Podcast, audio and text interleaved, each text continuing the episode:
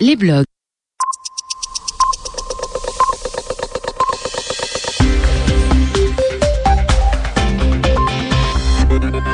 Merci d'écouter RFI, il est 22h à Paris, 21h en temps universel.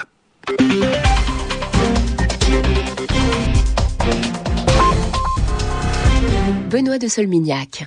Bonsoir à tous, bienvenue dans le journal en français facile, une édition que je vous présente avec Bernard Najot. Bonsoir. Bonsoir Benoît. On commence avec les titres et l'arrivée à Paris des journalistes Edith Bouvier et William Daniels, ces deux journalistes qui ont été évacués de Syrie hier après plusieurs semaines passées sous les bombardements. Sur le terrain syrien, justement, les violences continuent, encore au moins 35 morts aujourd'hui, et le pouvoir bloque toujours l'aide humanitaire à l'entrée du quartier de Babamer, dans la ville de Homs. Dans le reste de l'actualité, les élections législatives en Iran, des élections auxquelles n'ont pas participé les partis réformateurs, les partis les plus modérés. Le journal en français facile. Les journalistes français Edith Bouvier et William Daniels sont arrivés en France en provenance du Liban. Hier, ils ont été évacués de la ville de Homs en Syrie. Le président français Nicolas Sarkozy est allé les accueillir à l'aéroport parisien de Villacoublay.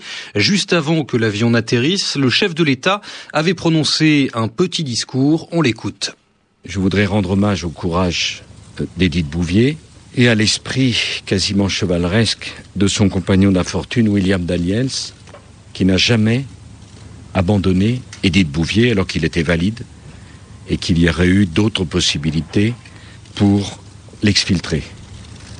Je voudrais, au moment où nous nous réjouissons du retour d'Edith Bouvier et de William Daniels, avoir une pensée pour Rémi Oshnik et Gilles Jacquier, qui malheureusement sont décédés dans les conditions que l'on sait, en faisant leur métier.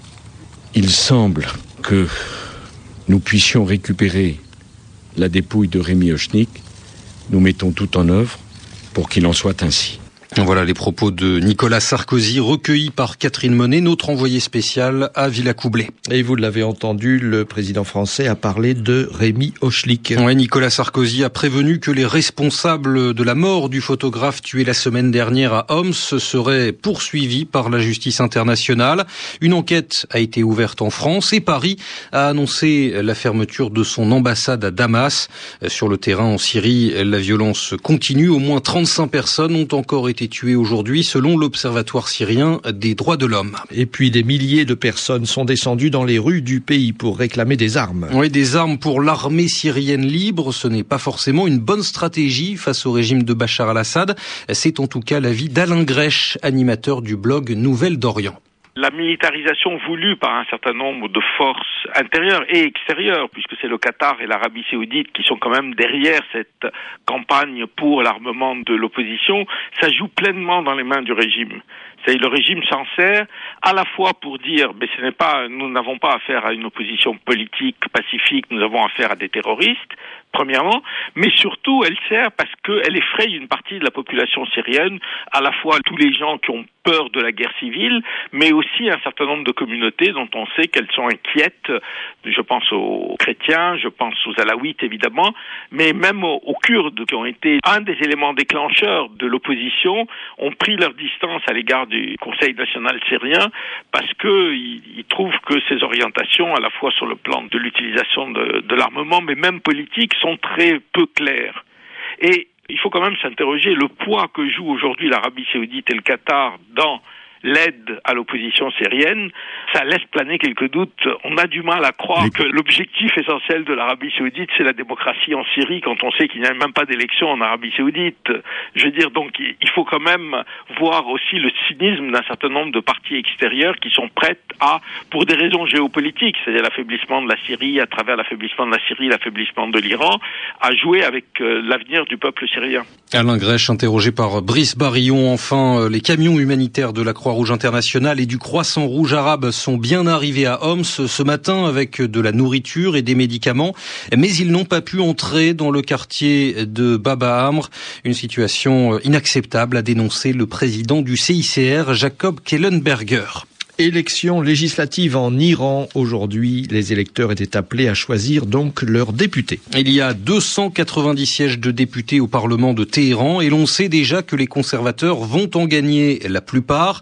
Presque tous les partis réformateurs, les partis modérés, ont décidé de boycotter l'élection. Ils n'ont pas présenté de candidats. Ils ont appelé leurs partisans à ne pas aller voter. Mais même dans le camp conservateur, peu de gens se sont déplacés pour soutenir le régime. Écoutez le témoignage de ce journaliste iranien qui a tenu à rester anonyme.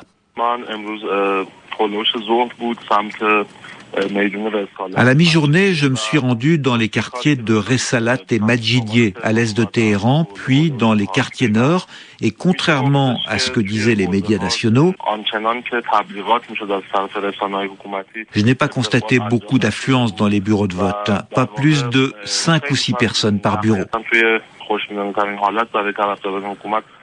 Donc les gens n'ont pas répondu à la propagande des autorités qui appelaient à voter massivement. Si on compare avec les précédents scrutins, présidentiels et législatifs,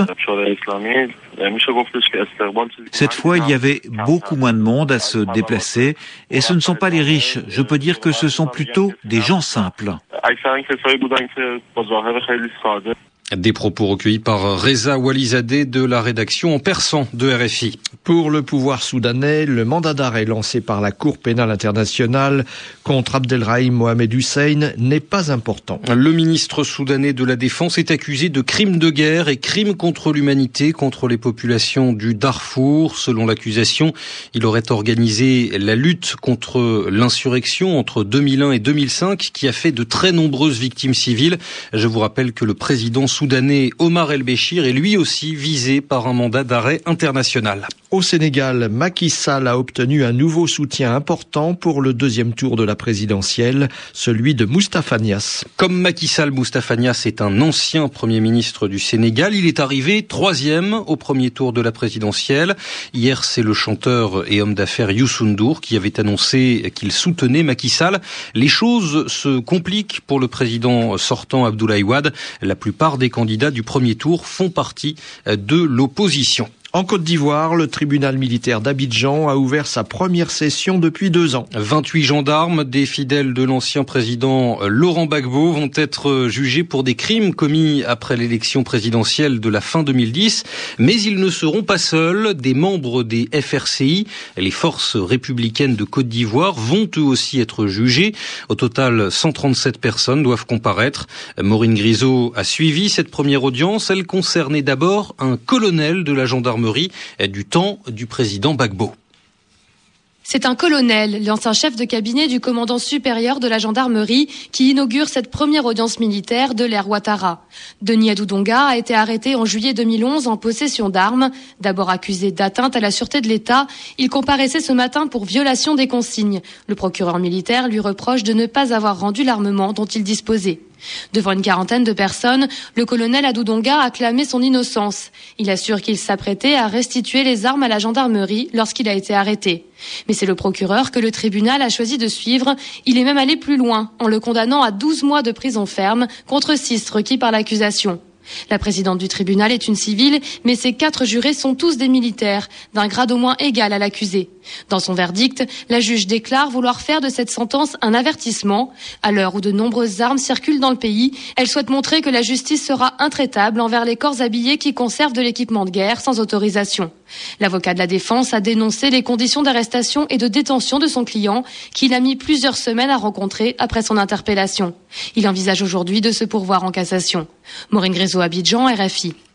Le sommet des dirigeants européens de Bruxelles s'est terminé aujourd'hui. 25 des 27 pays membres ont adopté un nouveau pacte de stabilité budgétaire. Alors qu'est-ce que c'est un pacte de stabilité budgétaire? Eh bien, c'est un ensemble de règles, de mesures destinées à empêcher que les pays continuent à dépenser trop d'argent en temps de crise. C'est une manière d'obliger ces pays à se rapprocher le plus possible de l'équilibre budgétaire, l'équilibre entre les dépenses et les recettes d'un pays. Et pourtant, après cette décision, l'Espagne a apporté une mauvaise nouvelle. Oui, le Premier ministre espagnol Mariano Rajoy a annoncé que le déficit de son pays était prévu autour de 5,8% du produit intérieur brut et non plus 4,4% comme annoncé précédemment. C'est la fin de ce journal. RFI 22h10 à Paris.